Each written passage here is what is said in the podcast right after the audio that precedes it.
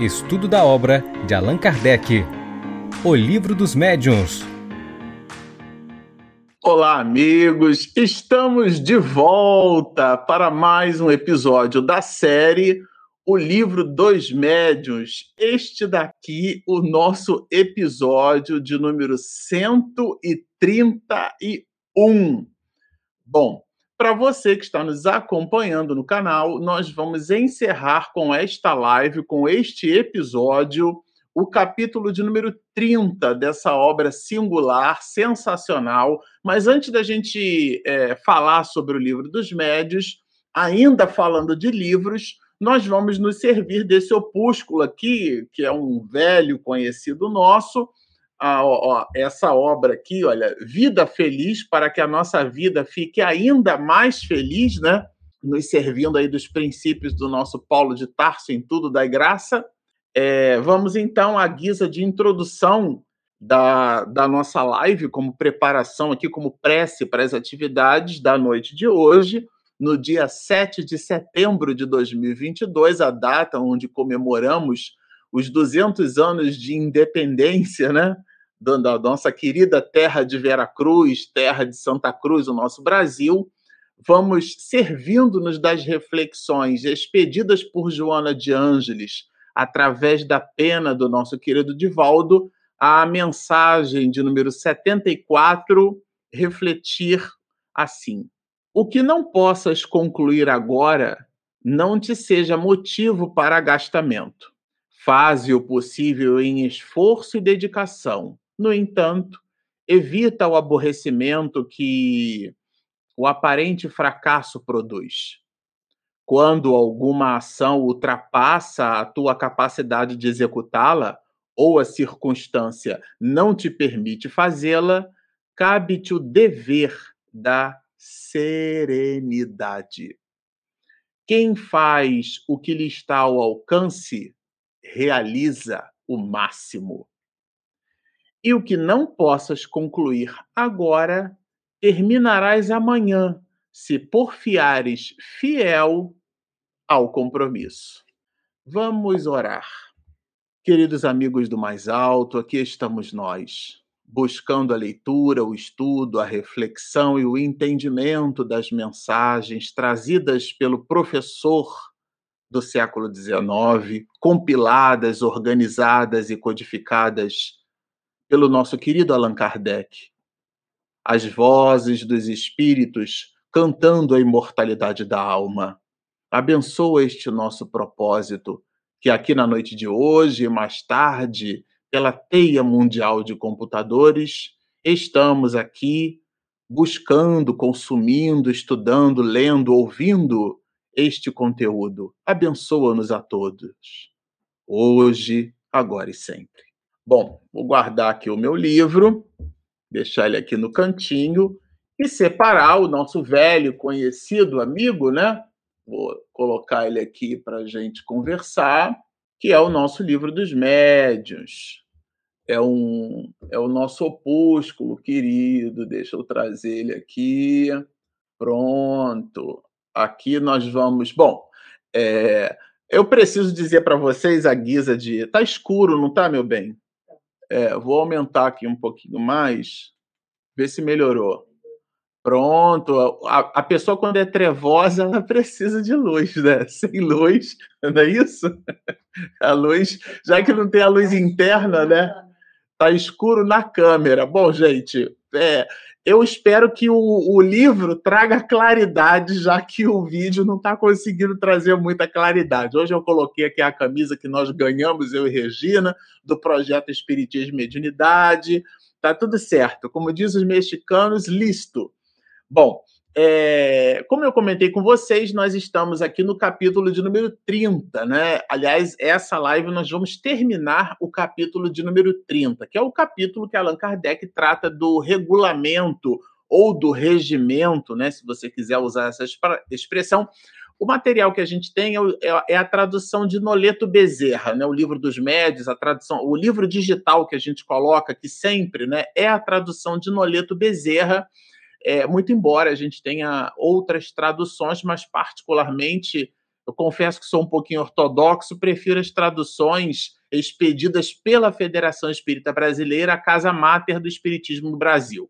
Nesse sentido, esse é o material que a gente usa, e lá, no capítulo de número 30, Noleto, quando traduz do francês clássico para a língua portuguesa, chama de Regulamento da Sociedade Parisiense de Estudos Espíritas. Allan Kardec colocou quatro capítulos, o regimento interno é dividido em quatro capítulos. Nós estudamos na live passada os dois primeiros capítulos e nessa live nós estudaremos os dois últimos, aonde ele chama sessões, trata das sessões desse é, dessa sociedade. A gente vai ver que ele divide as sessões entre gerais e particulares e tudo mais. E depois ele chama isso de disposições diversas, né?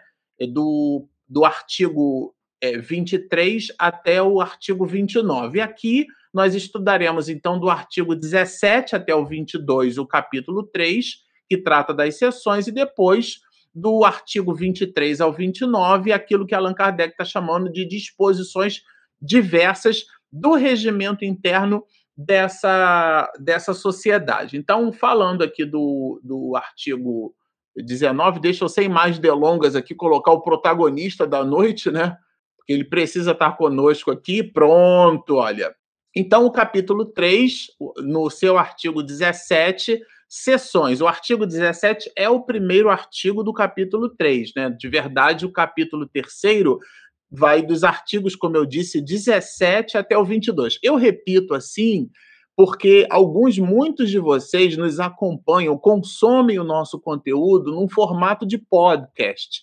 Depois a Regina Mercadante, a minha esposa, como vocês sabem, no silêncio a la José, né, que eu chamo, no silêncio do anonimato, ela extrai o, o áudio desses vídeos, né, desse de muitos outros, é, tira ali o silêncio. Às vezes a gente faz uma pausa, por exemplo, sobretudo na prece, na oração, que no, no, num formato de áudio aquilo pode ficar um pouquinho é, é, desregulado, né, fora de contexto. Então ela suprime a retira esses hiatos né, na voz, é, eventualmente tira algum ruído, faz um ajuste, transforma isso, né, esse, esse arquivo, deixa ele todo azeitado, né, para quem gosta de azeite, né, e depois ela, ela, publica isso e através de um feed RSS as pessoas conseguem consumir o conteúdo no formato de áudio, que é por esse vídeo que a gente de feed, né, que a gente chama de podcast.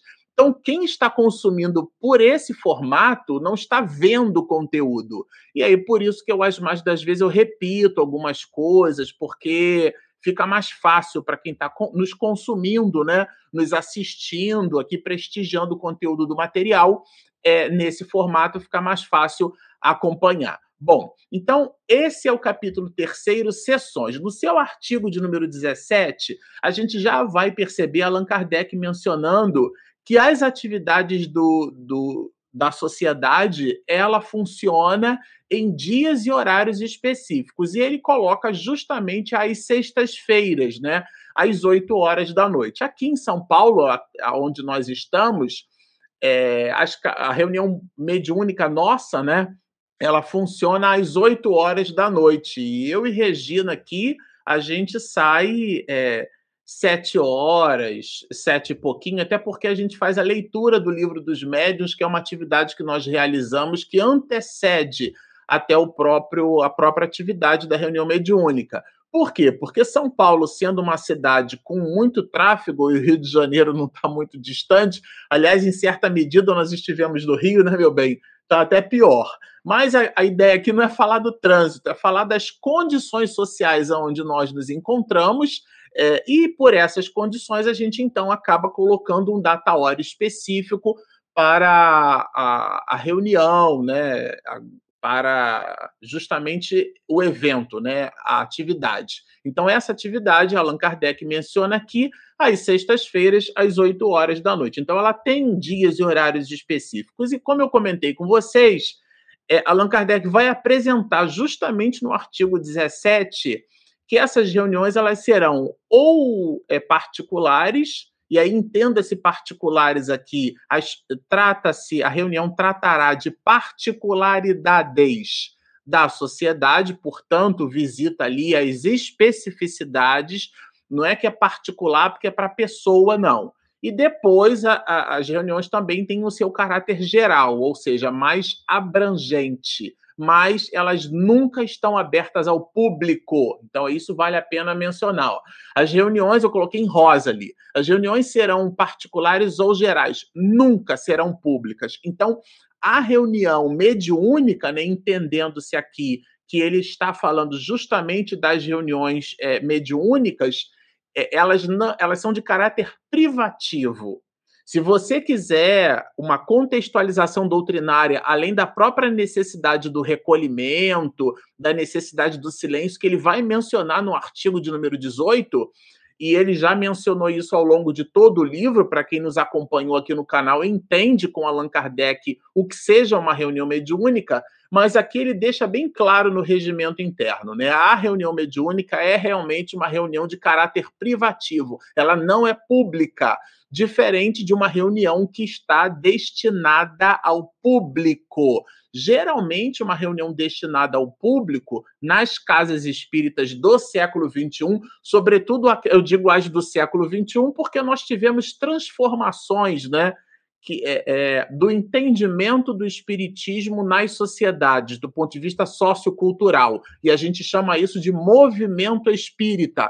Não confundir movimento espírita, que é a prática do espiritismo feita pelos seres humanos, com as relações basilares contidas na codificação e que nós estudamos. Então, é importante estabelecer essa dicotomia, né, essa separação de raciocínio. Uma coisa é o movimento espírita, outra coisa é a doutrina espírita.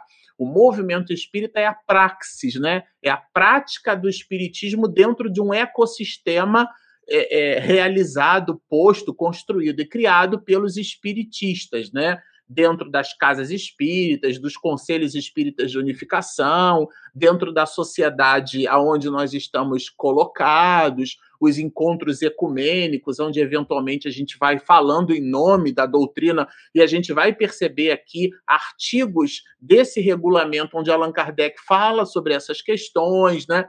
Então, nos dias do século XXI, a casa espírita, nos dias atuais, ela então, ela vinculada à Federação Espírita Brasileira, né? Porque existem muitas outras que se intitulam espíritas, mas o DNA de uma casa espírita, e por isso que ao final a gente vai trazer aqui a orientação ao centro espírita, ela tem um, uma, uma, uma construção que tem uma proposta que foi inaugurada pelo nosso querido é, Adolfo Bezerra de Menezes, né, médico, é, político, chegou a assumir interinamente a prefeitura do Rio de Janeiro, né, essa criatura brilhante que escreveu na sua história, além de ter sido presidente da Federação Espírita Brasileira por dois mandatos, ele também é, instituiu, inaugurou, fundou o movimento espírita organizado que nós conhecemos hoje, né, pelo processo de unificação. Então, feitas essas considerações, o movimento espírita organizado entende que as reuniões mediúnicas são de caráter privativo, ou seja, as suas portas são ficam fechadas. Elas são destinadas única e exclusivamente para membros dessa sociedade. No caso, para médiums, para os estudiosos do, do da mediunidade, que também se dividem entre atividades de estudo propriamente dito e unicamente em alguns casos, e depois aquilo que a gente chama de prática da mediunidade. A pessoa estabelece relações teóricas e depois, então, de teorizar, ela parte para a prática, para aquilo que Allan Kardec chama no capítulo 17, né? O desenvolvimento da mediunidade. Tem muita gente que tem reservas com essa palavra, tanto Guilhom Ribeiro quanto Noleto Bezerra traduziram assim: desenvolvimento da mediunidade, que nada tem a ver com os aspectos de moralização do médium. Né? Essa é uma outra discussão que a gente também já estudou aqui no canal largamente. Então, que fique posto, fique dito, fique registrado, as reuniões mediúnicas nunca são públicas. Essas reuniões, elas são particulares, porque visitam particularidades da sociedade,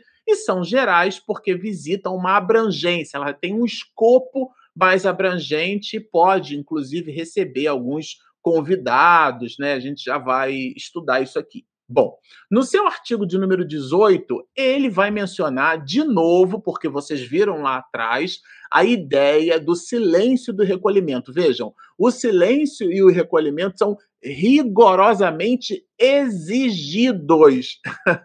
então está bem em caráter assim positivo, coercitivo, está, como se diz em filosofia do direito, positivado, tá certo? São exigidos durante as sessões e principalmente durante os estudos. Então ele aqui a gente vê claramente essa divisão que Allan Kardec faz das sessões. Não necessariamente as sessões privilegiam única e exclusivamente um fenômeno. O objeto de estudo, claro, na fenomenologia espírita é na interação com os espíritos, né? A ciência espírita se faz assim, é, é, tendo o espírito como objeto, mas o estudo, o livro, a reflexão, a ponderação, aquilo que a gente chama de transliteralidade, né, que é uma que a gente chama de cross-check. Você pega uma literatura que fala sobre um determinado ponto, uma outra que fala sobre um outro, e você estabelece, inclusive, pontos de convergência, pontos de divergência, né?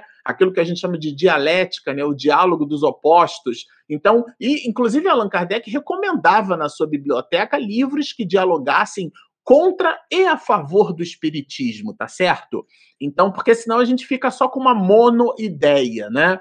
E aqui trata-se de um intelectual do século XIX. Então, ele traz no artigo 18 o silêncio e o recolhimento tanto no que diz respeito ao estudo, como no que diz respeito à própria fenomenologia em si mesma, né? Ou seja, as reuniões destinadas exclusivamente ao estudo do fenômeno não estão ali tão somente debruçados em livros, mas também ali às voltas com o fenômeno. Então, o silêncio e recolhimento é pré-requisito para participar de qualquer reunião. E a gente pode estender, fazer um transbordo do que, do que seja esse silêncio. Esse silêncio pode ser o silêncio mental também, porque olhando a palavra aqui silêncio, a gente pode imaginar que é o ruído, né? Considerando o som como sendo uma perturbação das moléculas do ar. Não, esse silêncio aqui é muito mais abrangente. A gente pode colocar na conta do silêncio é, é, psíquico. E o, o recolhimento, essa espécie de introspecção. Você está ali fazendo o quê?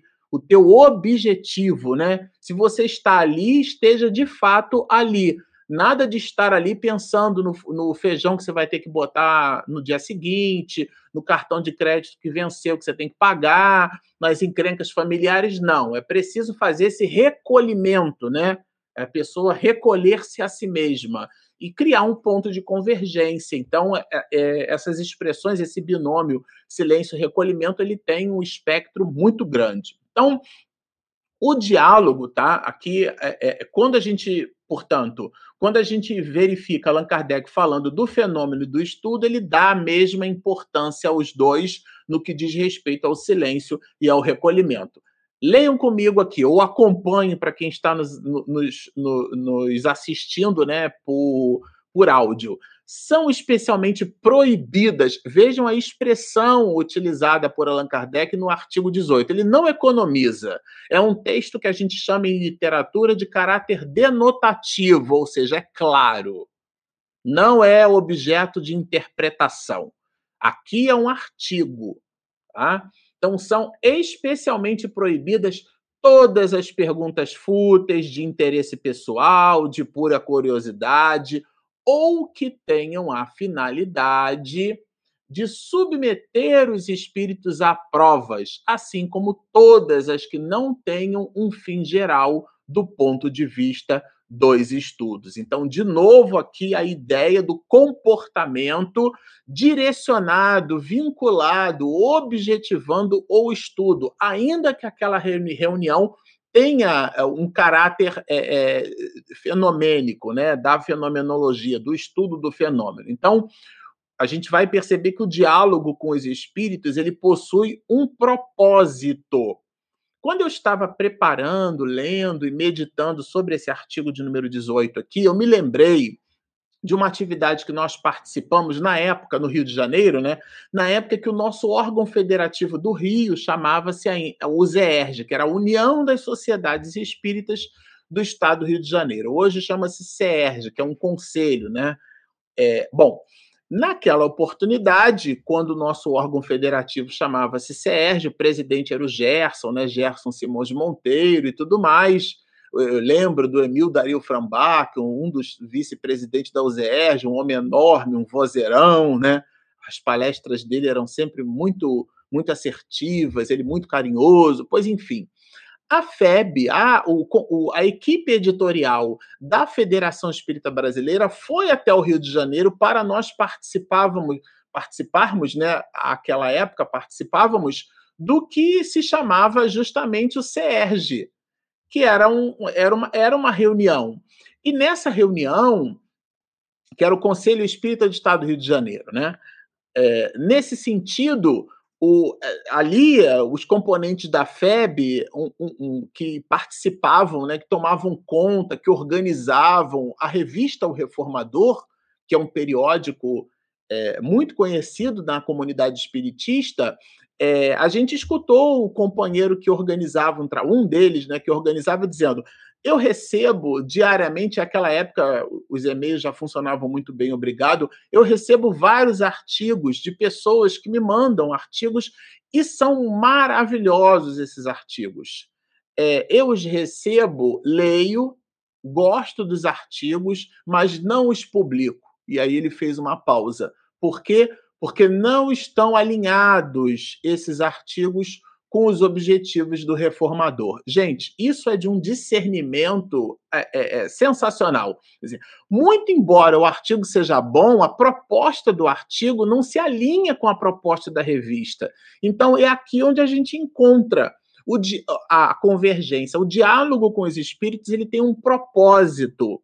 Às vezes a pessoa, por exemplo, busca esse tipo de reunião, sobretudo no século XIX, pelo seu caráter fenomênico pelo, pelo arroubo da fenomenologia, pelo estudo do psiquismo dessa ou daquela pessoa quando em estado sonambúlico, ou seja, existe ali um ponto de atenção científico até, mas eventualmente a sociedade pode entender que o escopo das preocupações dessa ou daquela pessoa não se alinha com o objeto das atenções do trabalho. Então esse discernimento ele vai colocado no seu artigo de número 18, mostrando que é, a reunião ela tem um propósito. Mas vamos avançar aqui, porque o artigo 19 traz é, mais informações. Todo sócio tem o direito de pedir que seja chamado à ordem aquele que se afaste das conveniências nas discussões ou perturbe as sessões de uma ou de outra maneira. Então, Vejam que interessante, né? Aqui é como se fosse uma espécie hoje é, a gente usa, né, no ambiente corporativo, uma expressão assim: ah, eu vou empossar a pessoa, vou dar posse, né? Vou empoderar que é o verbo utilizado muito hoje dentro da, da do trabalho da, das squads, né, como a gente chama atualmente, as equipes de desenvolvimento de software, né, são os desdobramentos modernos aí de engenharia de software no planeta. Mas por uma coisa ou por outra, você empodera uma pessoa, ou seja, você dá poder a ela. E aqui o artigo 19 é justamente isso. Ele empodera os seus membros. Por quê? Porque qualquer pessoa pode se sentir à vontade para evocar ordem, ou seja, para mitigar perturbação, para mitigar é, discussão, para eliminar é, a indisciplina. E ele é, até vai mencionar mais ao final do artigo, dizendo o seguinte: ó, três advertências, a pessoa já está é, vamos dizer assim, retirada do trabalho, né? porque ela não entendeu a proposta. E vocês leram artigos anteriores e propostas de, de capítulos anteriores, onde Allan Kardec nos convida ao bom senso, nos convida à fraternidade, nos convida à concórdia, nos convida à união. Então, o objetivo ali não é queda de braço intelectual, não é nada disso, né? Se a luz que nos ilumina não é capaz de nos guiar o caminho, tem alguma coisa de errado e é conosco. Então, ele deixa bem claro isso no seu artigo de número 19. Aqui, a gente vai notar e anotar, né, particularmente falando, eu, eu notei assim, quero dividir com vocês, essa questão do que a gente vai chamar de modismo. Vamos ler o artigo. Olha, nenhuma comunicação espírita obtida fora da sociedade pode ser lida sem que antes seja submetida ao presidente ou à comissão, que podem admitir ou recusar a sua leitura. Então é bem interessante porque são os modismos, né? São coisas que eventualmente a sociedade que não tem nenhum compromisso com alicerce doutrinário façam expedição de conteúdo que as mais das vezes, né, para o senso comum pode entender que aquilo é maravilhoso, mas aquilo não tem alicerce doutrinário. E eventualmente se aquilo vai colocado numa reunião para estudo, é, aquilo fica sendo internalizado, ou pode né, ficar sendo internalizado como sendo é, de aspecto genuinamente espiritista, quando não é. Então a ideia que não é a censura, até porque Allan Kardec sempre foi a favor do pensamento antagônico, ou seja, contrário ao pensamento espírita. Se você quiser fortalecer o seu aspecto doutrinário, é o contrário. Eu estava até hoje à tarde aqui estudando sobre, sobre filosofia da ciência e quando estudava sobre René Descartes, um dos pensamentos de René Descartes era a dúvida. Fazia parte do seu método de pesquisa o ato de duvidar. Ele chegava ao ponto de duvidar da própria dúvida. Por que, que eu estou duvidando? Então, a, a, a ciência quando produz respostas, junto com as respostas, nós temos novas perguntas. Então, não existe resposta definitiva em ciência. E esse arcabouço que explode né, desde o século XVII, com a filosofia moderna, ela certamente encontrou respaldo no pensamento desse é, poliglota, desse cientista do século XIX. Allan Kardec era um homem de academia.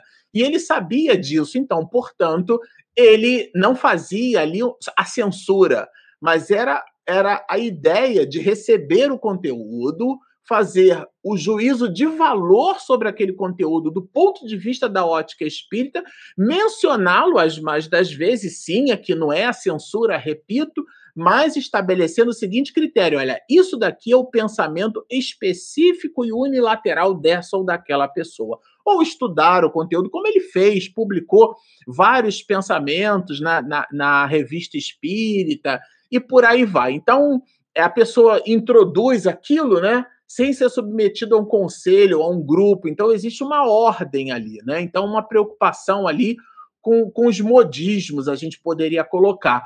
Todas as comunicações obtidas durante as sessões pertencem à sociedade. O que, que a reunião mediúnica faz com as suas psicografias? Né? Lá no IEA, por exemplo, a gente, quando recebe, as digita quando não são, por exemplo, de caráter particular. Aí, nesse caso, são as particularidades do próprio espírito, né? O espírito falando dele mesmo, às vezes cita o próprio nome, porque tem uma contextualização do momento. Quando a, mensagem ela tem um escopo, ela tem um caráter mais abrangente, um, caráter mais universalista, o que, que, a casa faz? É o critério do Instituto Espírita de Educação, a instituição que frequentamos aqui em São Paulo, né? na Zona Sul de São Paulo, aqui em Itaim Ela publica no seu periódico. Então, na sua casa espírita, qual é o critério que você utiliza para as mensagens? Né? Quem não se lembra daqueles gravadores pesadões que nas reuniões em Pedro Leopoldo depois se transformaram num opúsculo maravilhoso? Instruções psicofônicas. Muito embora fossem mensagens expedidas pela psicofonia, é, foram mensagens gravadas, depois elas foram transcritas e, uma vez transcritas, foram publicadas. Então, esse é um critério, né? Qual é o critério que a sua casa espírita usa? Porque é importante ter um critério. Então, é, é bem interessante isso, né? Ao mesmo tempo em que o início do artigo vai falar da nossa preocupação, né, enquanto sociedade espírita, em não absorvermos modismos na casa espírita, aqui a gente também tem a ideia do critério das mesmas reuniões. Bom, avançando no seu artigo de número 21, já que esse capítulo 3 vai até o 22, então esse é o penúltimo. Aqui ele vai falar das sessões particulares. Eu comentei com vocês, né, o artigo 17, ele define, né, que a, além das reuniões acontecerem às sextas-feiras, às 8 horas da noite, ele vai dizer que as reuniões é, são compostas, né, possuem é, características né, é, particulares, porque têm especificidades e também são de caráter geral, mas nunca públicas. Né? Isso aí a gente já entendeu. E aqui ele desdobra agora nas sessões particulares. Então, essas sessões particulares elas são reservadas aos membros da sociedade, tá? E aqui a gente vai perceber uma questão que, particularmente, a gente anotou assim, de maturidade emocional. Vejam que interessante, ó. As sociedades particulares são reservadas aos membros da sociedade, né? Essas sessões. Realizar-se-ão nas primeiras e terceiras sextas-feiras de cada mês e também é, na quinta, quando houver. Então, você já entendeu que as próximas são as segundas e quartas, né? Então, todas as ímpares, é, eu brincava com Regina mais cedo, né? Os números primos, divisíveis por ele mesmo e pela unidade. Os números primos, os números ímpares, aqui Allan Kardec reservou, porque tem mês que tem três sextas-feiras. Geralmente, o mês, um mês tem quatro semanas. Mas dependendo da distribuição dos dias dentro de um mês, sobretudo aqueles com 31 dias, né? o mês de julho. Júlio César adorou colocar o mês dele lá. Depois Augusto ficou com ciúme e botou o mês de agosto com 31 dias. Enfim, existem esses meses mais longos. Há quem diga, inclusive, que o mês de agosto, nós nos despedimos dele, é um dos meses mais longos do mês, né? Sobretudo porque o mês anterior, que foi julho, também tem 31 dias, né? A gente até faz aquela continha quando criança de usar o ossinho, né? Aquilo que é no ossinho tem 31, o que afunda não tem 31, tá certo? Então, esses meses, julho e agosto, são meses longos. Eventualmente, a gente vai ter dias da semana, né? É, cinco vezes naquele mês, muito embora um mês tenha só quatro semanas. Quando houver cinco, é, então essa quinta é, é quinta-feira, sexta-feira, né? quinta, sexta-feira, ela será reservada às sessões particulares. Então, vejam, ele continua aqui, tá? Assuntos, e aí ele vai trabalhar uma, um escopo da reunião. A reunião, ela, ela é, repito, né? Ela é particular porque ela trabalha as particularidades ou especificidades do grupo. Então, a sociedade ela reserva essas sessões particulares. Ela tanto vai tratar, por exemplo, de questões, ele chama de negócios administrativos, como também, e aqui eu coloquei em rosa para destacar, assuntos de estudo que exijam mais tranquilidade e concentração. Então, são reuniões específicas ou que ela, né, que ela, a sociedade, julgue conveniente aprofundar antes de tratá-lo em presença de pessoas estranhas. Porque a gente já vai perceber que em algumas é, reuniões, as, as, é, as sessões que ele chama de sessões gerais, ela pode, pode, né, admitir pessoas que ele chama de pessoas estranhas. É um convidado, né? Então, aqui a gente pode, até fazendo uma espécie de transbordo desse assunto, admitir ou contextualizar as reuniões, por exemplo, de desobsessão, que são reuniões que visitam especificidades, porque exigem uma maior tranquilidade, uma maior concentração, um, um estudo de caso. Geralmente, as reuniões de desobsessão, em algumas casas espíritas, trabalham casos específicos que acontecem né, numa certa periodicidade ou na multiplicidade de, de semanas, existe uma recorrência até que um determinado assunto consiga ser de fato, né, ser mitigado quando felizmente concluído. Então, tem uma regularidade, mas também uma especificidade. Então, essa pontinha aqui do artigo 21, a gente pode colocar nessa conta, né? Então, particular aqui, eu vou repetir, tá? Significa específico.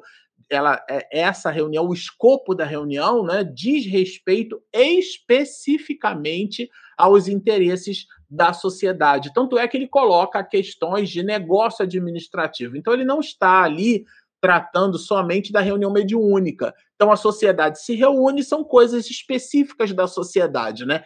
Eventualmente, naquela reunião haverá, existirá uma comunicação e, eventualmente, aquela vai destinada para assuntos administrativos e muito próprios, muito específicos, questões de prestação de conta, de organização de trabalho, não necessariamente só a reunião mediúnica, mas ainda assim ela é de caráter privativo, ela não é aberta ao público. Isso é muito importante a gente tomar por nota, tá? Bom, no artigo de número 22, aí se antes a gente entendeu ali as sessões particulares, agora ele vai tratar das sessões gerais. E se você já percebeu que as primeiras é, é, indicadas por Kardec se realizavam as primeiras, terceiras e quintas sextas-feiras, aqui essas, já que são só dois, duas, né, dois grupos é, de sessões, as sessões gerais são as segundas e quartas é, sextas-feiras de cada mês. Bom, aí é onde entram aqui, a gente vai explorar algumas especificidades dessas reuniões na sociedade espírita, né? Essa reunião, ela autoriza a, a admissão, né? Ou seja, a frequência, a participação de que ele chama aqui de ouvintes estranhos. São estranhos não é porque são pessoas esquisitas, né? A gente precisa tomar um certo cuidado, às vezes, com as palavras. Elas são estranhas ao trabalho. É nesse sentido. Ouvintes estranhos, vamos traduzir essa locução aqui como convidado, é, que poderão a elas assistir temporariamente, sem tomarem parte nos trabalhos. Eu me lembro que há muitos anos, talvez mamãe, se estiver nos assistindo também, claro, né, vai recordar, ela pediu licença para participar de reuniões mediúnicas, se não me falha a memória, era ali para o lado de Bangu, uma casa espírita, eu acho que era o João Batista, não me lembro direito, porque isso tem muitos anos, né? Isso tem no mínimo mais de 30 anos. E mamãe pediu licença e participava, né? Participou dessas reuniões, mas com que objetivo? O estudo dos fenômenos, né, sobretudo nessas reuniões que possuíam um caráter de desobsessão, né, para que, municiada dessas informações, a partir da documentação teórica doutrinária, ela então pudesse fazer uma exposição conceitual prática servindo-se eventualmente de alguns exemplos, de algumas situações. Então, a, aquele grupo, né, em função do nível de seriedade, da proposta do trabalho, é, promoveu a admissão dela. Na, no CERJ, né, nós é, participávamos é, da reunião mediúnica da, da federativa daquele estado ali no Rio de Janeiro, né? A Darcy fazia a direção da reunião, né? É, querida mãezinha nossa, né, espiritual. Então, nesse sentido, algumas pessoas, não era sempre, a Darcy comunicava o grupo com brevidade e tudo mais, e aquela pessoa participava como ouvinte, ela participava da reunião mediúnica. De um modo geral, eram companheiros comprometidos e dedicados com a causa espírita, não eram pessoas assim agnósticas a, a, a, ideia da mediunidade, não eram curiosos, né? Então, aqui de novo, e também Allan Kardec antecipadamente já fazia essa previsão para nós. A sociedade só admite como ouvintes as pessoas que aspirem a tornar-se seus associados ou que simpatizem com os seus trabalhos e que já estejam suficientemente iniciadas na ciência espírita para compreendê-la. Então, ele dá critérios para a pessoa participar, né? Só admite quando a pessoa. Essa questão da aspiração é quando ela tem uma finalidade.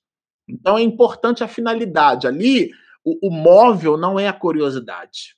Ah, deixa eu ver o que, que acontece na reunião mediúnica. Não, não é isso. Então, essa ideia da aspiração remete, né? A essa perspectiva da finalidade. Depois, quando a pessoa simpatiza, ou seja, ela não é contrária ao pensamento e nem muito menos agnóstica. Né? Palavra agnóstico é aquele que não conhece, portanto, ele desconhece. Como alguém vai participar de uma reunião mediúnica se desconhece o processo, tá certo? Do ponto de vista da concentração, né, do ponto de vista do recolhimento, da prece. Então, ela precisa conhecer, ela não pode ser uma pessoa agnóstica e depois ela precisa se movimentar com vistas ao aperfeiçoamento da compreensão própria do próprio fenômeno. Então, são critérios. São esses os critérios. A pessoa, é, é, o que ele chamou ali de ouvinte estranho, quer dizer, o convidado, ela quer participar, esse convidado quer participar, sem problema nenhum, mas ele precisa ter esses pré-requisitos, ou seja, precisa estar, de alguma maneira, alinhada com o trabalho, tá? Então vejam que interessante. A palavra é interdita aos ouvintes, salvo casos excepcionais a juízo do presidente. Ou seja, o ouvinte é realmente ouvinte. O ouvinte é para ouvir, o ouvinte não fala, ele observa. E a palavra observação em ciência, eu fico aqui é uma outra live só para falar de observação científica, tá certo? Considerando a reunião mediúnica como sendo um laboratório né, da, da ciência espírita. Tá? É a maior antena transceptora que uma casa espírita pode ter. É o seu grupo de reunião mediúnica, ou os seus grupos, né? Considerando aí as finalidades. Então vocês já entenderam que Allan Kardec deixa bem claro: o ouvinte, ele ouve, né? Ele observa. E aqui um critério que eu coloquei em rosa, porque assim como a gente leu critérios positivados, né? Que eu fiz uma brincadeira com filosofia do direito, né? Que é positivo, ou seja, é coercitivo, né? Por isso que é lei, não é regra. É, e esse artigo é, apresenta esses elementos de coercitividade. Leiam ou escutem, né? Aquele que de qualquer maneira perturbar a ordem ou manifestar má vontade para com os trabalhos da sociedade poderá ser convidado a retirar-se, e em todos os casos o fato será anotado, quer dizer, além de notado, será anotado na lista de admissão, sendo-lhe impedida a entrada no futuro. Ou seja, deixou uma marquinha lá na pessoa, né? Aqui, num, num, o senso comum, né, numa expressão de senso comum, é assim: perturbou, então é convidado a se retirar, tá? Bem claro, aqui o texto é bem claro. Mas vamos continuar. Ele menciona, eu anotei aqui, o número de ouvintes deve ser limitado aos lugares disponíveis. Então, vamos supor que a reunião mediúnica já tem ali o seu dirigente, é, tem o seu esclarecedor. Quando possível, importante que o dirigente da reunião não seja o esclarecedor, porque o dirigente ele observa a dinâmica da reunião, tá certo? Quando possível, né? É para escrever na pedra. Mas se puder ter, você vai ter o, o, aquela pessoa que dirige, o que ordena com, né, o coordenador, o facilitador, o nome que você queira dar. E você terá também o esclarecedor, ou os, os, esclarecedores, né? uma equipe de esclarecedores, dependendo da dinâmica. Você tem os médios, os considerados médios ostensivos, né? aqueles em quem a faculdade mediúnica está lá bem claro no capítulo 14. Você tem os médios de apoio, os médios de radiação, você tem aqueles médios que dão passe. Existem pessoas que fazem parte da reunião mediúnica, que são aqueles de apoio, que eventualmente chegam antes, é, é, higienizam o espaço, organizam os livros, ajeitam as cadeiras. Então, é aquela equipe de trabalho. Você colocou todo aquele grupo de pessoas numa sala. O que é que sobrou? Sobraram duas cadeiras, são só duas pessoas que você pode chamar. É tão simples quanto. Parece tão óbvio isso, mas Allan Kardec faz questão de anotar. O número de ouvintes deve ser limitado aos lugares disponíveis. Por quê? Porque, como diz o, o, próprio codificador, a mediunidade não subirá ao palanque das feiras, né? Ou seja, aquilo ali não é um espetáculo, não é um lugar assim para ficar as, as, pessoas ficarem em pé observando. Não, vai para a semana seguinte. Já que a gente vai perceber aqui mais adiante que o critério desses, é, desses convidados, né, que não estarão ali por mera curiosidade, a gente já entendeu isso, eles estão ali é, é, numa finitude de tempo, né? Participam de até duas reuniões com esses critérios, tá? E em cima de lugares disponíveis, tá? Então, nada de superlotação. Bom, a permissão de entrada não pode ser concedida ao mesmo ouvinte por mais de duas sessões. É um critério da casa salvo autorização do presidente em casos excepcionais. Então, aqui é, é, ele flexibiliza, né? Ao mesmo tempo que estabelece o escopo, flexibiliza, né? Deixa ali mais flexível. Então, é, o critério, né?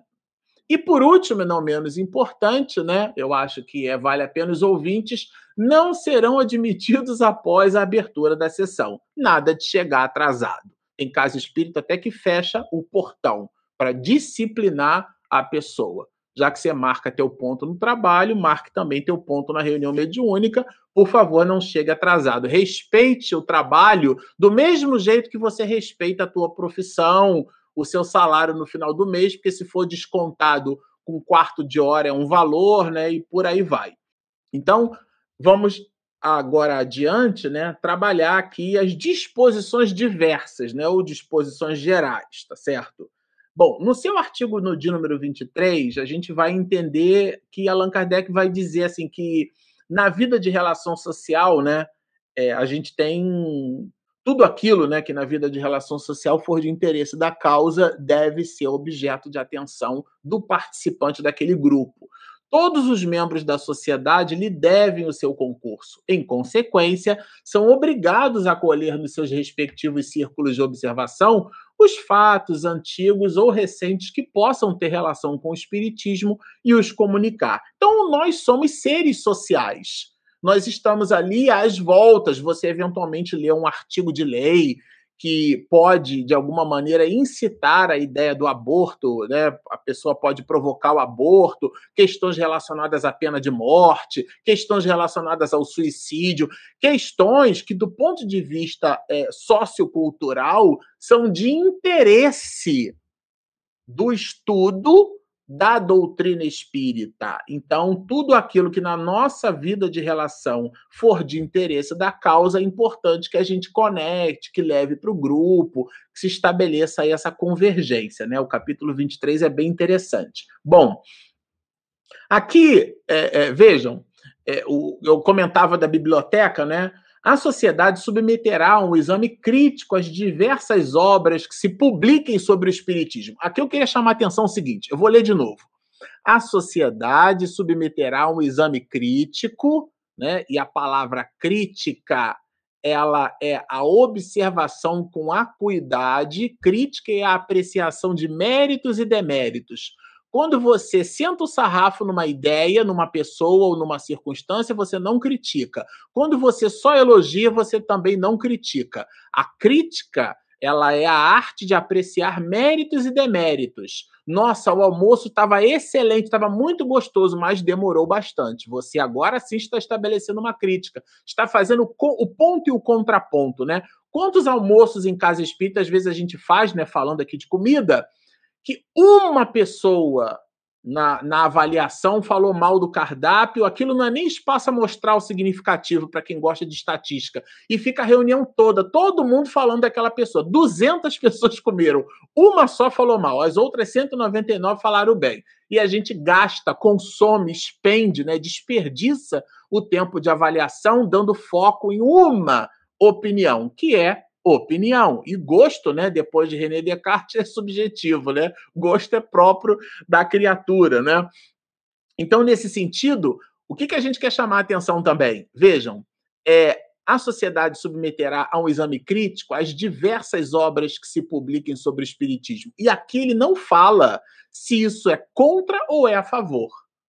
As diversas obras que se publiquem sobre o Espiritismo é de interesse da sociedade saber aquilo que a sociedade civil é, entende, aprecia e observa sobre o espiritismo nas perspectivas contra e a favor, né? Quando julgar conveniente, porque aquilo pode ser simplesmente uma falácia ou pode ser simplesmente uma algo para para perturbar, né? Uma, um pensamento falacioso, né, dizia Aristóteles, é aquele pensamento falso aquele que não é aquele pensamento que não é, é sustentado pela argumentação lógica, palavra logos, né, razão, não se sustenta no seu aspecto racional. Então, aquilo só, só polemiza, né? Eu já citei aqui uma expressão que o Leão usava muito, vem do latim lana caprina, quer dizer, um assunto estéreo, inútil, não, não, leva a nada, não produz resultado nenhum. Então, as mais das vezes, a gente pode encontrar na sociedade pensamentos que são contrários ou pensamentos até que são é, que são, estão a favor, né, ou estão ali é, negociando aspectos doutrinários, vamos dizer assim, mas que não carregam em si mesmos esses pensamentos uma valoração ao ponto da gente dar mais atenção para aquilo, só vão polemizar. Então, a sociedade, os seus dirigentes, quando julgar conveniente, vão fazer um certo juízo de valor. Mas é, é, mais adiante ele comenta, né? É, fala aqui da revista Espírita e tudo mais. Então, o artigo 24 ele vai justamente mostrar para a gente que as obras, né? Elas podem ser contras ou a favor da doutrina espírita, qualquer obra. Bom, no artigo 25, se a gente está falando de livros, agora ele vai falar de biblioteca. A sociedade criará uma biblioteca especial, composta de obras que lhe forem oferecidas e das que ela adquirir. Então, claro, né, isso daí, a biblioteca realmente é uma fonte de saber. Né? Os livros são fontes de saber. Então, Allan Kardec privilegia né, e dá no seu artigo de número 25 um destaque especial para a formação de uma biblioteca. Né? Ele comenta isso, para vocês verem a importância. É, é, é, esse regimento ele é composto de 29 artigos. Ele faz questão de colocar num desses artigos a construção de uma biblioteca. A sociedade criará uma biblioteca especial. E essas obras, elas vão sendo então fornecidas por companheiros, vão sendo adquiridas pela própria sociedade, elas serão obras que dialogam com o espiritismo, são obras contrárias ao pensamento espírita porque precisam ser estudadas, mas ainda assim são livros, ainda assim é a preocupação da sociedade na construção de uma biblioteca. Eu acho que vale a pena a gente é, destacar nesse artigo 25. Bom, no 26, ele já vai dizer o seguinte, né? É, a sociedade, considerando que. Isso aqui eu achei muito formidável e altamente alinhado com os dias atuais. A sociedade, considerando que a sua responsabilidade pode achar-se moralmente comprometida pelas publicações particulares de seus associados, determina que nenhum de seus membros poderá em qualquer escrito usar o título de sócio da sociedade, sem estar autorizado para isso. Ou seja, ninguém pode falar em público em nome da sociedade espírita, sem o consentimento dessa própria sociedade. Tudo bem? Então, aquilo que a gente viu nos artigos anteriores, o objeto né, das atenções desse grupo é o estudo, é o melhoramento de si mesmo, não é promoção social. Então, uma casa espírita, uma sociedade espírita, não deve ser considerado um posto.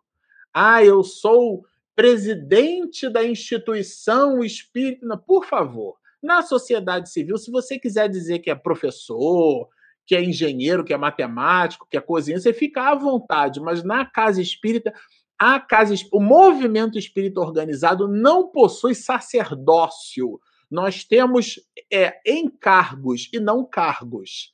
As atividades, as posições de uma sociedade espírita estão ali dispostas como oficinas de trabalho e não como elementos de projeção de ego. E aqui esse artigo 26 deixa bem claro isso para nós.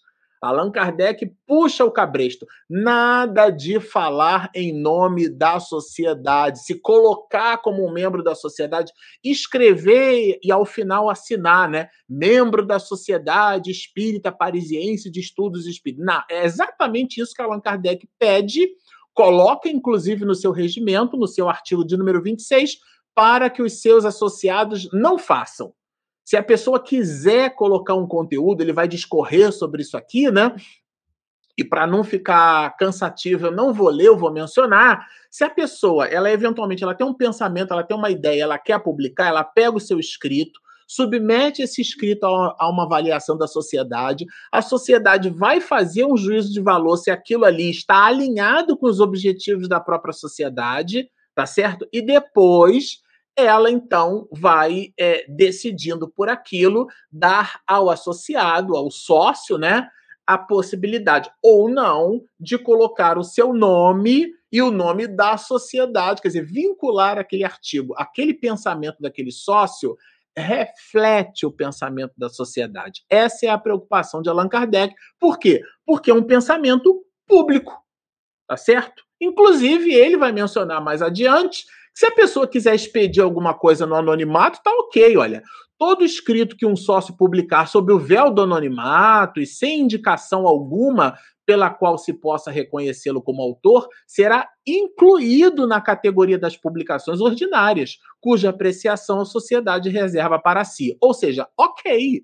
Como a gente viu, né, que o nosso Dr. Bezerra de Menezes, ele escrevia com, sob um pseudônimo, né, de Max, então, isso era muito comum. O próprio Allan Kardec tomou é, o pseudônimo né, de uma de suas existências, né, como sacerdote druida. Né? Então, Allan Kardec. É, muitas pessoas se serviram e se servem até hoje. Isso é uma prática de alguns, muitos escritores, usam pseudônimo, até porque a pessoa se coloca numa posição, alguns escritores, né? Como se aquele nome, aquele nome, né, aquele pseudônimo fosse uma outra pessoa, como fosse como se fosse assim o alter ego dela falando. E aí a gente tem todo um estudo na literatura para poder trabalhar esse, esse, assunto. Quer dizer, não é o, o, o, não é ela no dia a dia, né? É alguma coisa, uma porção dela mesma que fala ali e ela usa um, um, uma espécie de apelido para retratar esse seu alter ego ou uma posição daquilo que ela entenda que é uma parte dela mesma, né? E nesse sentido, é, sendo essa uma prática comum, quem usar dessa prática, então, portanto, vai colocar um apelido ali, né, um pseudônimo, algo no anonimato para a sociedade, ok, porque ela não tem o interesse de divulgar a si mesma, ela tem o interesse de divulgar uma ideia. Como nós vamos observar no capítulo seguinte, existem, existem, um, é, existem mensagens maravilhosas, né? Aqui no livro dos médios, no, no, no, Evangelho também, o Espírito, quando escreve, bota assim: um espírito familiar. Hã? Não põe nem o nome. Não fez questão de colocar o nome. Olha a humildade do Espírito, não fez questão de colocar, porque o interesse do Espírito não é o nome. Inclusive, numa, num seminário é, desdobrando sobre esse tema, o nosso querido Divaldo mencionou uma mensagem que Chico Xavier leu de altíssimo é, é, teor filosófico, de altíssima profundidade, e todo mundo esperava que ao final estivesse escrito ali isso no verbo do próprio Di, né? O espírito de verdade, mas lá embaixo dizia ele para nós, né? Estava lá escrito um espí o espírito. Faltou só o de verdade, né? O espírito por quê? Porque aquele espírito não estava preocupado com o nome para dar carimbo, né? Então, isso, inclusive, é uma das coisas que a gente estuda em ciência, né? É, é, é essa, essa ideia da, da, do ídolo, né? Que a gente estabelece dá, dá peso às coisas em função do nome que aquelas coisas vão carregadas, né? Então, não, Allan Kardec deixa isso bem claro quando fala da identidade dos espíritos, né? Fazer juízo de valor sobre a linguagem. Então, nada de privilegiar nomes. E aqui, se a pessoa estiver conectada com esse assunto, a sociedade entende que ela realmente está preocupada com o conteúdo.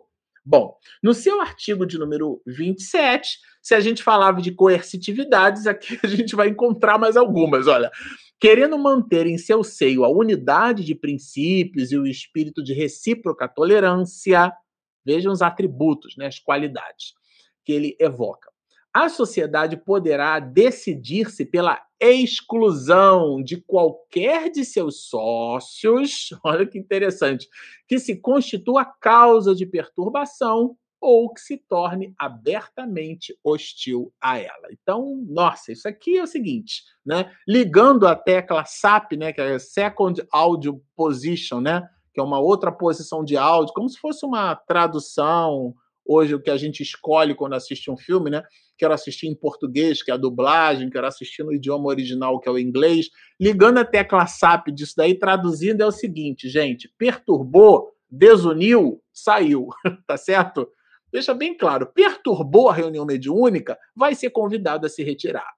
Tá? Porque aquela pessoa não apresenta as características morais. Pode ser um excelente intelectual, mas não tem eh, disposições ou é, habilidades emocionais para lidar com aquele grupo. Então, aquela pessoa realmente ela é convidada a se retirar. Bom, no seu penúltimo artigo, né, já que são 29, esse aqui é o 28, é, aqui ele vai falar do aspecto financeiro, porque lá no início, né, na, nas questões administrativas, a gente entendeu que a pessoa ela paga, né, ela dá um valor ali, não para entrar na sociedade, mas para manter a instituição, porque alguém paga a conta, né? Alguém paga o aluguel do espaço, alguém troca, visita ali os aposentos sanitários e limpa, ou você paga uma pessoa para limpar. Enfim, a gente vive numa sociedade e a instituição é uma instituição civil.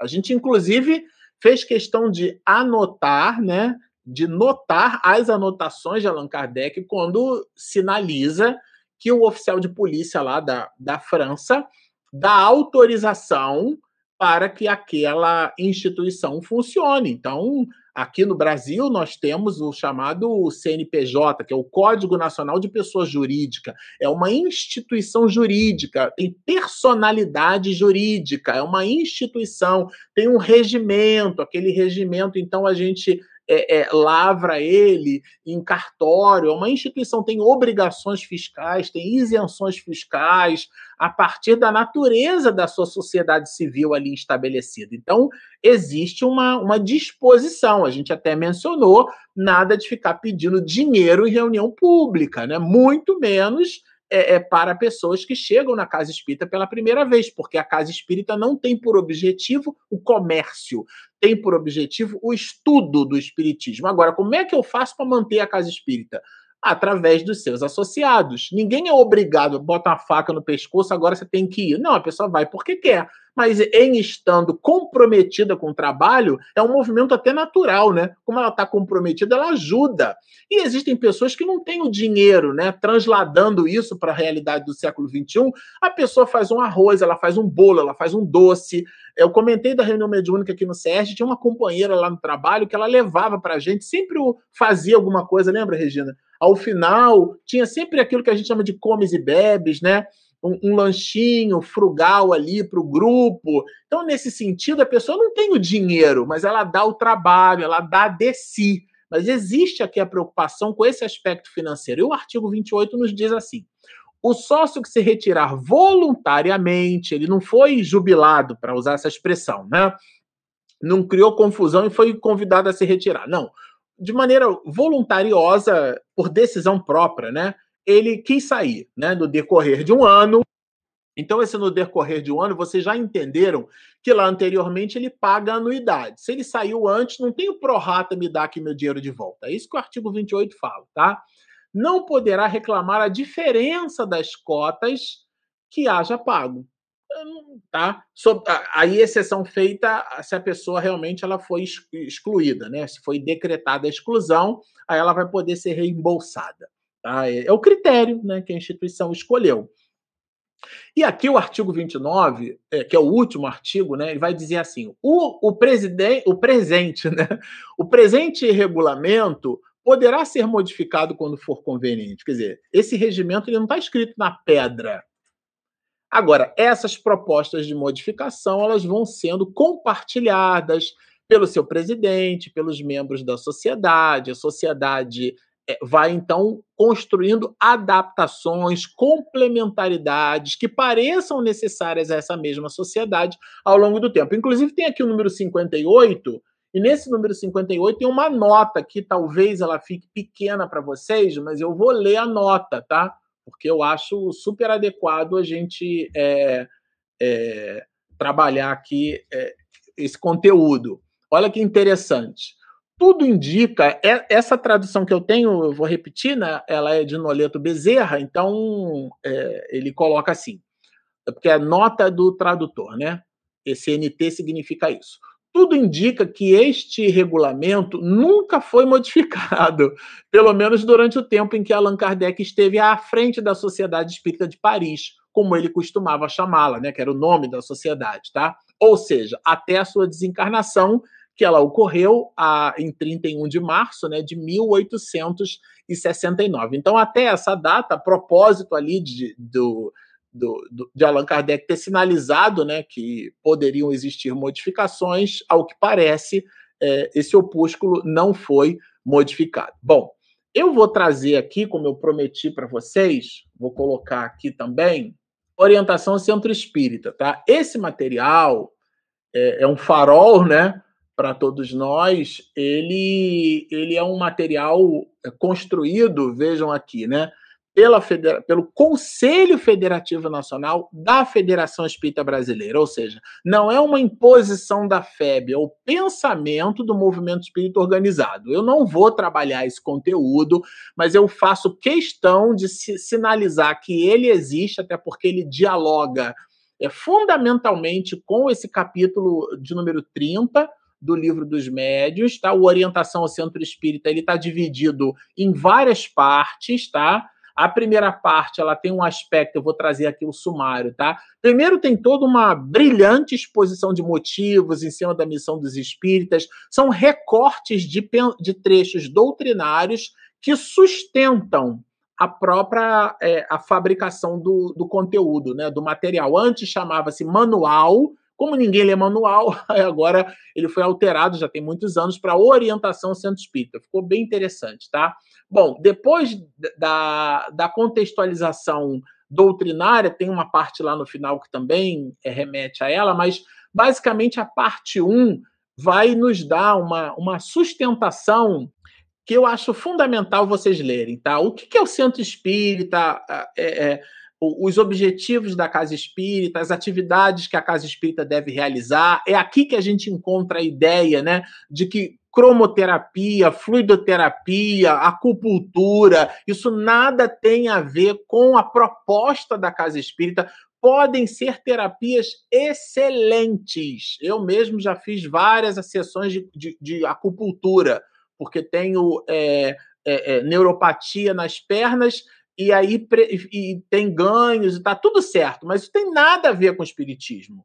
Então, é aqui que a gente estabelece a convergência desse pensamento doutrinário com a prática espírita unificada. Então, ela é distribuída em vários capítulos, né? Depois de trabalhar o centro espírita, trabalha os processos de unificação, reunir num só todo, fazendo convergir para um só fim. Unificação não é uniformização, não é colocar todo mundo numa receita de bolo única. Aqui vocês vão perceber, desde a sua fundamentação e do seu conceito, a finalidade, a organização. Isso perfaz a primeira parte. A segunda parte já é uma parte administrativa é aquela que enxerga a casa espírita como sendo uma instituição jurídica e, na sua finalidade, divide, inclusive doutrinariamente e administrativamente, os papéis e responsabilidades através de áreas ou departamentos, o nome que você queira dar. Então, aqui você vai encontrar várias questões, as questões jurídicas, né? Porque ela é uma entidade jurídica. É importante que você tenha, eventualmente, advogados, né? Se não tiver no plural, que tenha no singular, alguém, porque é uma instituição jurídica, repito, tá? Várias recomendações, e aqui a gente tem, né? Já tem bastante tempo, é recente, mas já tem algum tempo, que foi colocada a área da arte, né? é, como fazendo parte ali da, das atividades, a área de assistência e promoção social, várias áreas, né? A área de atendimento espiritual, a, a, área de comunicação social espírita, né? Que a gente fez parte durante muitos anos, a própria área da divulgação, né? Que está ali contextualizada no seu capítulo 6 como sendo um desdobramento, as áreas de estudo que a gente antigamente chamava de idade, né? Departamento de Assuntos Doutrinários, a área da família, eu me lembro muito, né, Regina? A gente fazia aqueles encontros da família, então estão aqui contextualizados. A evangelização infantil e juvenil, que abraçam, né? Essas atividades numa área única, né? Que é a área da infância e da juventude a área da mediunidade, que se conecta com o tema que a gente está colocando aqui muito fortemente, o livro espírita. Se Allan Kardec falava da livraria, esse opúsculo privilegia, enaltece, trabalha as especificidades da ideia, do estudo e da importância do livro espírita na comunidade espiritista, né? e as suas diversas dimensões e subdivisões. Depois, aqui ele apresenta na parte 3 o que ele chama de mensagens finais, que ainda são contextualizações né, é, doutrinárias, são mensagens né, de, abraçando a gente na causa espírita e os seus demais anexos. A gente super fortemente recomenda a leitura do trabalho. Bom, esse a leitura do livro, né? esse é o pacote de alegrias que a gente reservou aqui para o capítulo de número 30. Ele foi, ficou realmente um pouquinho mais longo, a gente encerrou o trabalho. E agora, ao final, tem aí algumas questões. A gente pede a Regina para soltar a nossa vinheta de perguntas e respostas. Momento de interação. Perguntas e respostas. Vamos lá. Mamãe está sempre por aqui, né? A forma como estão regulamentadas as sessões da Sociedade Espírita Parisiense devem ser seguidas na atualidade ou devem ser adequadas? Ótima sua pergunta. Elas é, é certamente precisam né, ser adequadas. Por, por, por motivos óbvios. Primeiro, que a gente está lendo um conteúdo que foi escrito no século XIX e nós estamos no século XXI. E segundo, que o próprio regimento interno falava da, da necessidade, de uma possível necessidade de adequações. O artigo 29 é, trabalha justamente essa ideia, ou nos fornece esse vislumbre né, da possibilidade de adequações. Então, sim, é, elas precisam ser adequadas. A gente, inclusive, ao longo aqui da live, a gente fez essa relação de de para, que eu chamo, né? De para, né? estabelecendo um de e um para. O que Kardec mencionou no século XIX, como a gente deve entender aquilo que ele mencionou nos dias atuais. Esse depara é, são justamente essas adequações, mãe, que você menciona, muito bem colocado. Né? A gente citou aqui alguns artigos colocados por Allan Kardec, é, por exemplo, para citar uma, né, o, o, o artigo 22, né, que trabalha, por exemplo, as sessões gerais, né, ele fala eh, da. Ele, ele admite nas sessões gerais aquilo que ele chama de, de, de estranhos, né? Esses estranhos são os convidados. Você mesma participou, né? Ou promoveu isso. Então são os ouvintes estranhos, né? Que ele chama. São os convidados, né? E ele estabelece critérios para esse convite. A casa espírita pode estabelecer os seus próprios critérios, mas a ideia é o seguinte: é que tenham critérios como esses critérios devem ser estabelecidos, aí é muito próprio da especificidade dessa ou daquela casa espírita. Perdão, Marcelo, mas qual o nome do livro ou eu acho na internet? Gratidão. O último que você comentou. Ah, é ótima a sua pergunta. Chama-se Orientação ao Centro Espírita.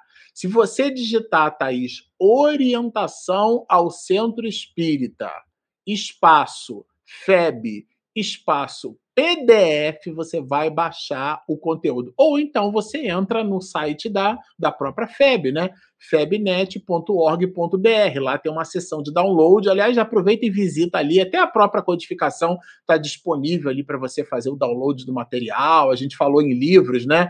Tem a livraria lá da FEB. Dá uma olhada por lá, mas é bem fácil baixar o conteúdo. Chama-se Orientação ao Centro Espírita. Marcelo, a pessoa para estar na casa espírita, além da dor como ela permanece na casa por afinidade espiritual, ou se conseguir fazer, é, se eu se eu conseguir me fazer entender, talvez seja assim, né? Se a pessoa vai à casa espírita pela dor, né? Nesse sentido, né? Ou se, se ela se ela permanece, né? Por afinidade, entendi. Ela ela vai levada pela dor e aí, depois que acabou a dor, né, tomou anestésico, tomou remedinho, é, ela pode. Né, isso é muito subjetivo, né, Thaís? Isso é muito de cada pessoa. Existem aqueles de nós que recebemos o benefício e vai embora, né? A pessoa não estabelece compromisso. Ela quer, é, é, ela quer para si. Né? Ela é uma pessoa que ela, ela vampiriza as coisas, né? Para colocar de um jeito assim, talvez mais não tão esdrúxulo, mas voltado para o senso comum, senso comum, né? Ela é utilitarista, ela vai ali, recebe o benefício e vai embora, não estabelece nenhum compromisso, né? Então, é, para essas pessoas, né, é, é, realmente a casa espírita não vai oferecer ali nenhum nenhum atrativo, nenhum vínculo, nenhum elemento de conexão. Eu li um, uma, um livro recentemente do Oscar Wilde que tinha uma historinha assim, né? Eram personagens, era uma fábula, né?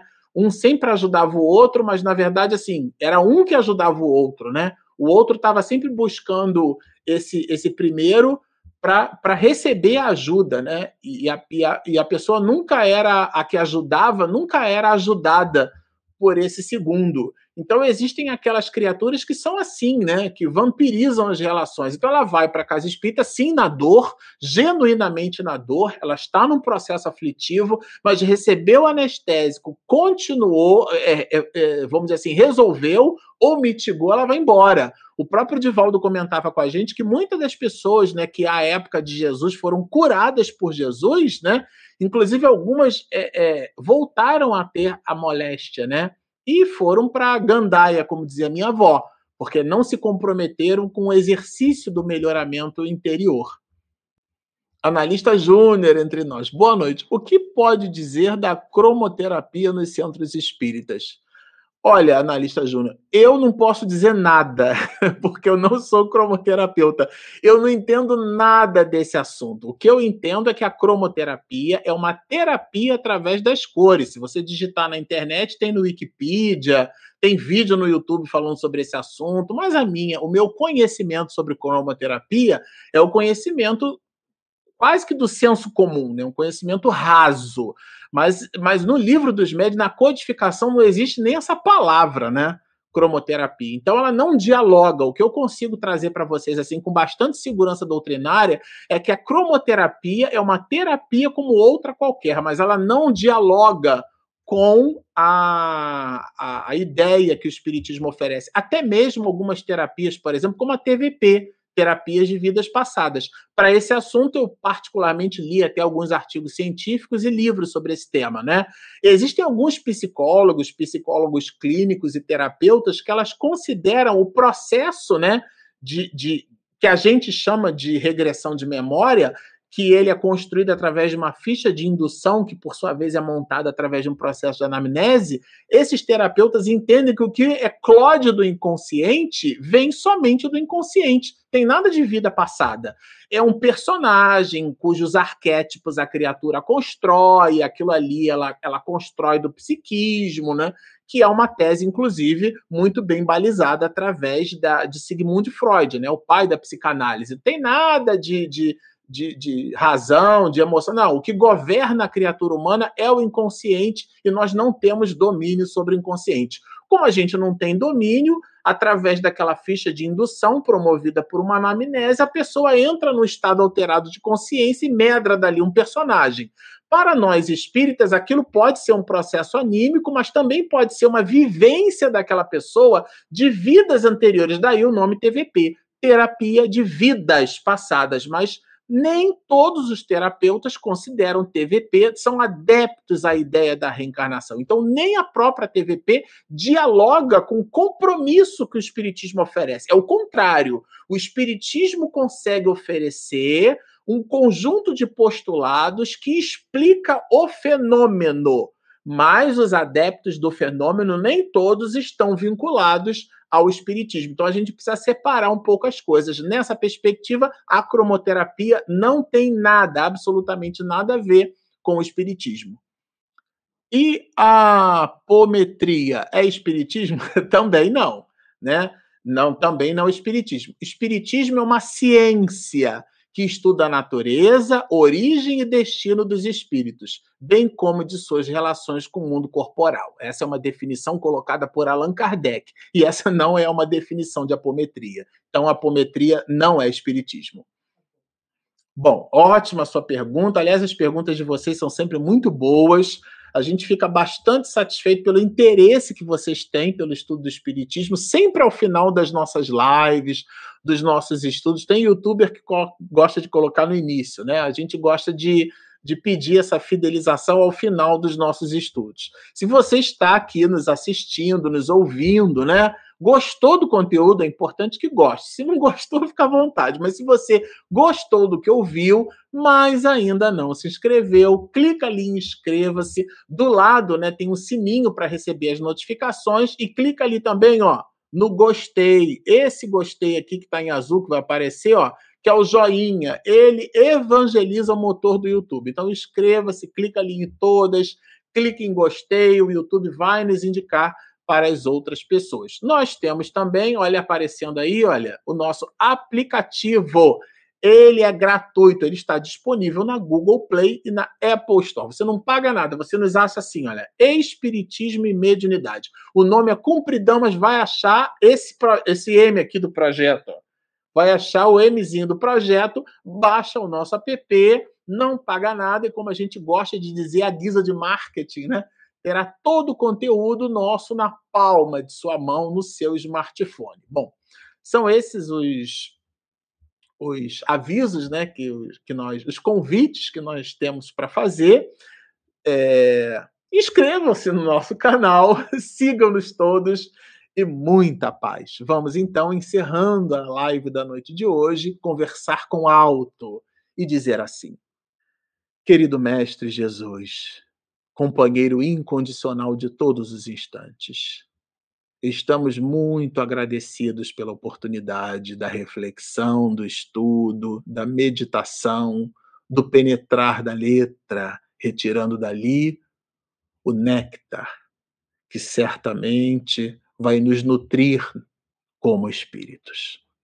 Portanto, assim, enovelados por este ideal do estudo, com vistas à nossa própria transformação moral, mais uma vez te agradecemos. E como somos crianças espirituais, te pediremos para que a tua misericórdia permaneça constante entre todos, hoje, agora e sempre.